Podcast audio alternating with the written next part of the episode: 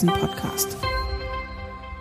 Hallo und herzlich willkommen zu einer neuen Folge des Commerzbank Devisen-Podcast. Mein Name ist Antje Prewke, ich bin Devisenanalystin im Research der Commerzbank und bei mir ist mein Chef Ulrich Leuchtmann. Hallo Uli. Hallo Antje. Lange Zeit führte der Yen ein bisschen ein Schattendasein. Er hat seit Anfang März aber sehr stark abgewertet, sowohl gegenüber dem Dollar als auch gegenüber dem Euro. Wir haben jetzt mittlerweile sieben Prozent Verlust innerhalb von drei Wochen. Das ist natürlich eine sehr starke Abwertung innerhalb kürzester Zeit. Und wir stellen uns mal heute die Frage, ob der Yen eigentlich der Verlierer des geldpolitischen Normalisierungsprozesses innerhalb der Industrieländer ist und ob der Yen in irgendeiner Form jetzt auch ein Underperformer bleiben wird.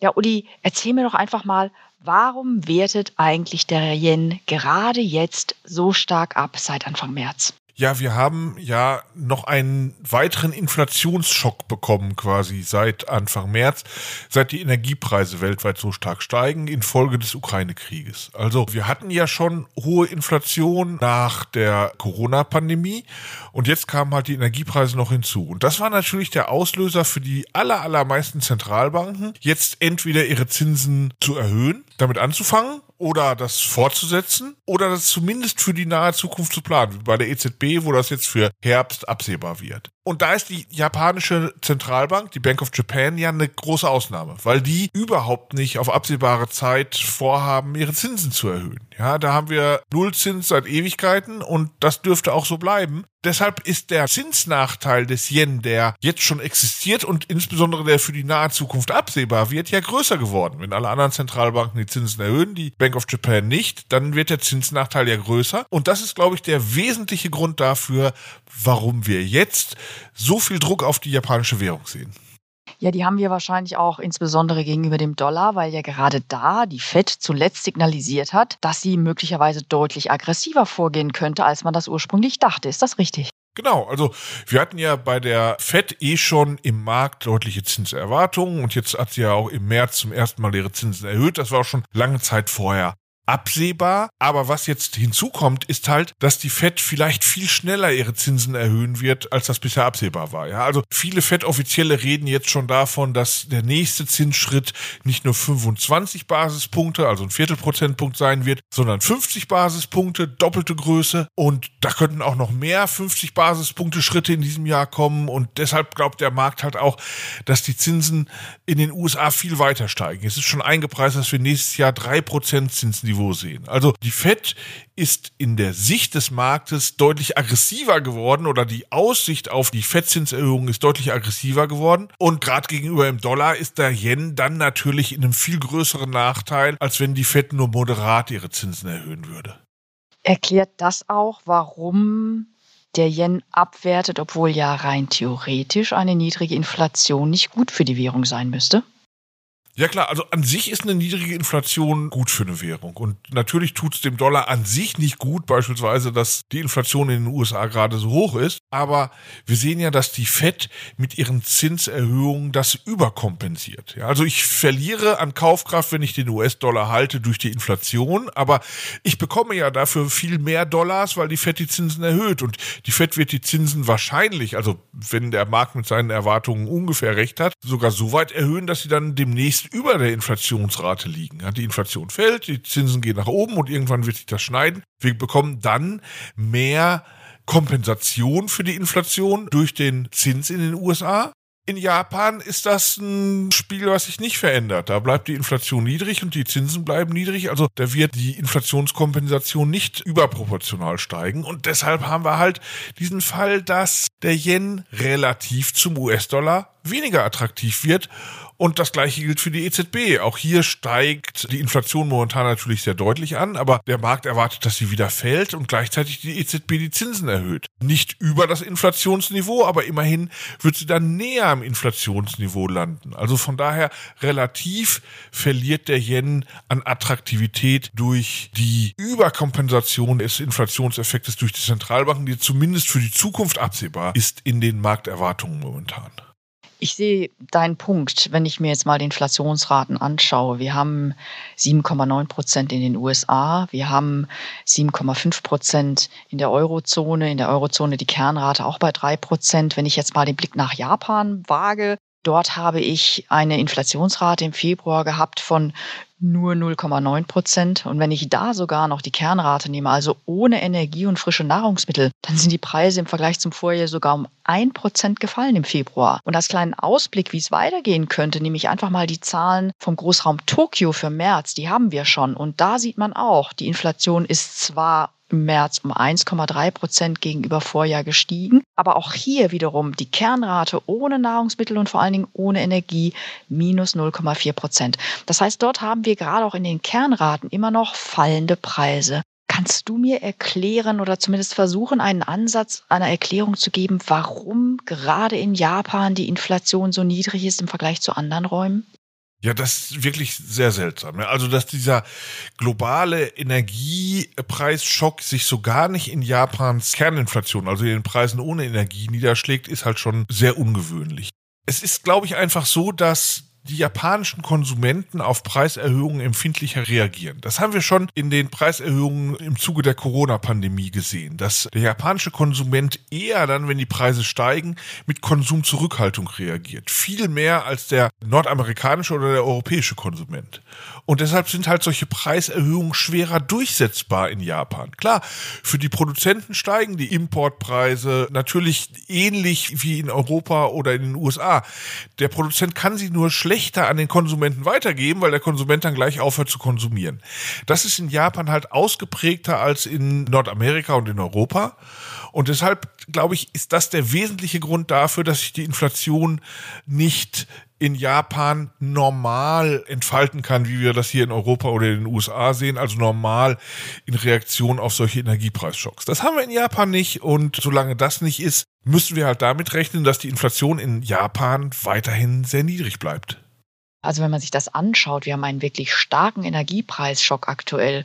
Und wenn man davon ausgeht, dass dieser starke Schock nicht sich in den Preisen in Japan niederschlägt, ich glaube, dann kann man davon ausgehen, Uli, dass jetzt auch nichts mehr groß kommt. Vielleicht noch ein bisschen, aber wahrscheinlich nicht mehr viel. Genau, also wenn dieser Energiepreisschock nicht zu Inflation in Japan führt, was dann? Dann kann man sich kaum noch irgendein Szenario vorstellen, in dem wir in Japan dann tatsächlich mal eine selbsttragende Inflationsdynamik haben. Und das ist, glaube ich, auch der Grund dafür, warum die Bank of Japan so expansiv bleiben muss auf absehbare Zeit das ist halt einfach nicht absehbar, dass die überhaupt die Chance haben, ihre Geldpolitik zu normalisieren, weil der Anlass dafür, eine Inflation, nicht da ist. Und man darf auch nicht vergessen, die Bank of Japan ist in dieser Situation schon sehr lange und viele, viele Ökonomen werfen ihr vor, dass sie in der Vergangenheit immer zu früh gezuckt hat, zu früh die Zinsen erhöht hat. Jetzt hat sie klar gemacht, wir wollen erst Inflation wenigstens bei zwei Prozent sehen, bevor wir überhaupt mal darüber nachdenken, die Geldpolitik zu normalisieren. Und davon sind wir halt weit entfernt. Und selbst wenn die Energiepreiskomponente in den Konsumentenpreisen so stark steigt, dass wir vielleicht sogar mal über zwei Prozent landen würden, wird das eigentlich immer noch nicht ein Anlass genug, denn dafür müsste dann auch die Kernrate deutlich steigen. Und wie du erzählt hast, das ist nicht absehbar. Und deshalb sehe ich halt auch keinen Anlass dafür, dass die Bank of Japan irgendwann in absehbarer Zeit von ihrer ultra expansiven Geldpolitik abrückt. Jetzt sind niedrige Zinsen in Japan im Prinzip ja keine Neuigkeit. Wir haben seit Anfang des Jahrtausends Nullzinsen dort. Jetzt ist Japan weit weg. Es sind vielleicht nicht alle Zuhörer sehr auf dem Laufenden, was die Geldpolitik in Japan anbelangt. USA und Eurozone, da wissen wir, die Zentralbanken haben Anleihekäufe gemacht. Sie haben die Zinsen drastisch gesenkt, in den negativen Bereich teilweise, wie zum Beispiel die EZB. Kannst du uns mal bitte die aktuelle Geldpolitik der Bank of Japan für die Zuhörer rekapitulieren? Ja, die ist etwas kompliziert. Ich meine, das sagt schon der Name. Qualitative and Quantitative Easing with Yield Curve Control. Das ist schon ein sehr komischer Name. Also, was sind diese Komponenten? Wir haben eine Niedrigzinspolitik, eigentlich eine Nullzinspolitik. Offiziell ist der Zins leicht negativ, aber durch viele Ausnahmeregeln kann man de facto sagen, der Zins ist null. Gleichzeitig tätigt die Bank of Japan weiterhin in sehr großem Umfang Wertpapierkäufe. Also das ist dieses Quantitative Easing. Und wir haben gleichzeitig eine weitere Komponente der Geldpolitik, nämlich Yield Curve Control. Das heißt, die Bank of Japan hat versprochen, den langfristigen Zins, genauer gesagt die Rendite zehnjähriger japanischer Staatsanleihen, um 0% zu halten. Dazu erlaubt sie einen gewissen Spielraum, so minus ein Viertel Prozent bis plus ein Viertel Prozent. Und sie hat gezeigt, dass sie daran weiterhin festhalten wird. Denn als die Renditen der japanischen Staatsanleihen vor ein paar Tagen auf die plus ein Viertel Prozent gestiegen waren, hat die Bank of Japan angekündigt, unlimitiert zu diesen Kursen japanische Staatsanleihen zu kaufen. Also hat sie ihre Absicht bestärkt, an dieser Yield Curve Control festzuhalten. Und das ist, glaube ich, ein deutliches Signal dafür, dass es halt keine geldpolitische Wende in Japan gibt, weil es aufgrund der Inflationsentwicklung, die wir diskutiert haben, dafür noch viel zu früh wäre. Jetzt lass mich nochmal auf einen anderen Aspekt eingehen. Und zwar haben wir gesehen, dass in der Schweiz die Zinsen auch sehr niedrig sind, aber trotzdem der Franken gerade mit dem Konflikt, den wir im Moment im Osten sehen, als sicherer Hafen zulegen konnte. Normalerweise sagt man doch, ja, der Yen ist auch so ein sicherer Hafen. Der konnte diesmal aber nicht zulegen. Kannst du mir erklären, warum das diesmal so der Fall war? es ist ja im Grunde so, der Devisenmarkt handelt nicht nur die aktuellen Zustände, sondern auch die absehbaren Zustände. Und wir haben gerade gesagt, in Japan ist es nicht absehbar auf die nächsten Jahre, dass die Geldpolitik sich ändern wird. In der Schweiz mag das anders sein. Die Schweizerische Nationalbank, die SNB, die hätte, glaube ich, dann schon die Chance, ihre Zinsen zu erhöhen. Dazu muss wohl erstmal die EZB ihre Zinsen erhöhen, damit der Franken nicht zu attraktiv wird gegenüber dem Euro. Das ist natürlich der wichtigste Wechselkurs für die Schweizer. Aber wenn das geschehen ist, dann haben wir halt auch die Chance, dass auch in der Schweiz die Zinsen wieder steigen von ihren extrem niedrigen Niveaus. Also ist das eine Situation, in der der Franken im Vergleich zum japanischen Yen deutlich besser steht insgesamt glaube ich, dass so diese sichere Hafeneigenschaft von Yen und Schweizer Franken im Grunde in den allermeisten Fällen daher rührt, dass, wenn wir eine globale Rezession sehen, alle anderen Zentralbanken ihre Zinsen senken, also ihre Währungen weniger attraktiv machen und das in Japan und der Schweiz zumindest nur sehr gedämpft möglich ist, weil die Zinsen eh schon so niedrig sind.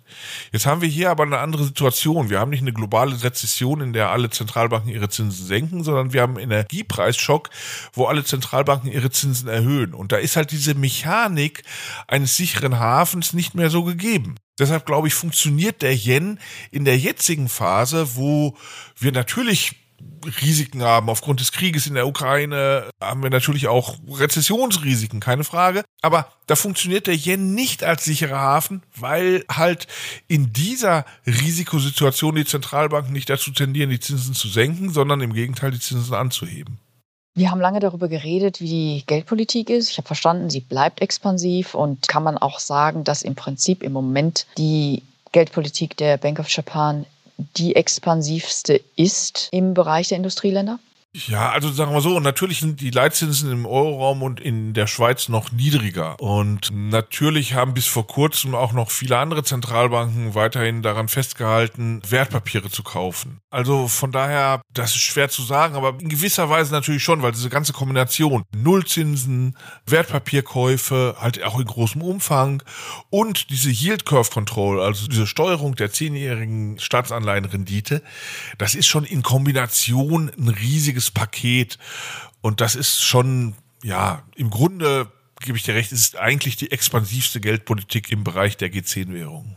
Dann gib mir doch bitte nochmal einen Ausblick, wie es mit dem Yen weitergeht. Ich kann mir zwar schon vorstellen, in welche Richtung das geht und viele Zuhörer auch, nachdem du uns das erklärt hast mit der Geldpolitik, aber gib uns trotzdem nochmal einen Ausblick. Was erwartest du für den Yen?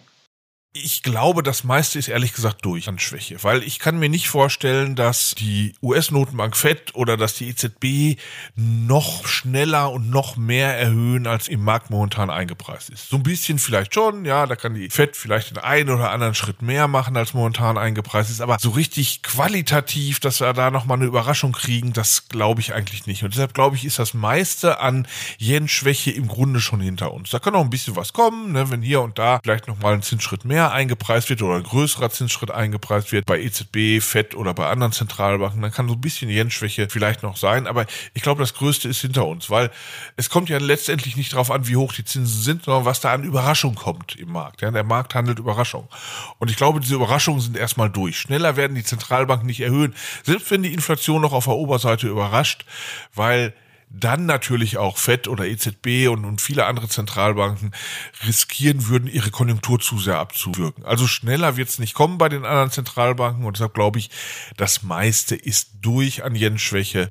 Nur glaube ich halt auch, dass er wenig Potenzial hat, sich zu erholen. Also ich glaube halt schon, dass es ungefähr so kommt, wie der Markt momentan erwartet, mit Zinserhöhungen in den anderen G10-Währungen. Aber deshalb sehe ich halt wenig Erholungspotenzial für den Yen, aber auch nicht mehr eine Fortsetzung der Yen-Abwertung. Ganz bestimmt nicht mehr in der Geschwindigkeit.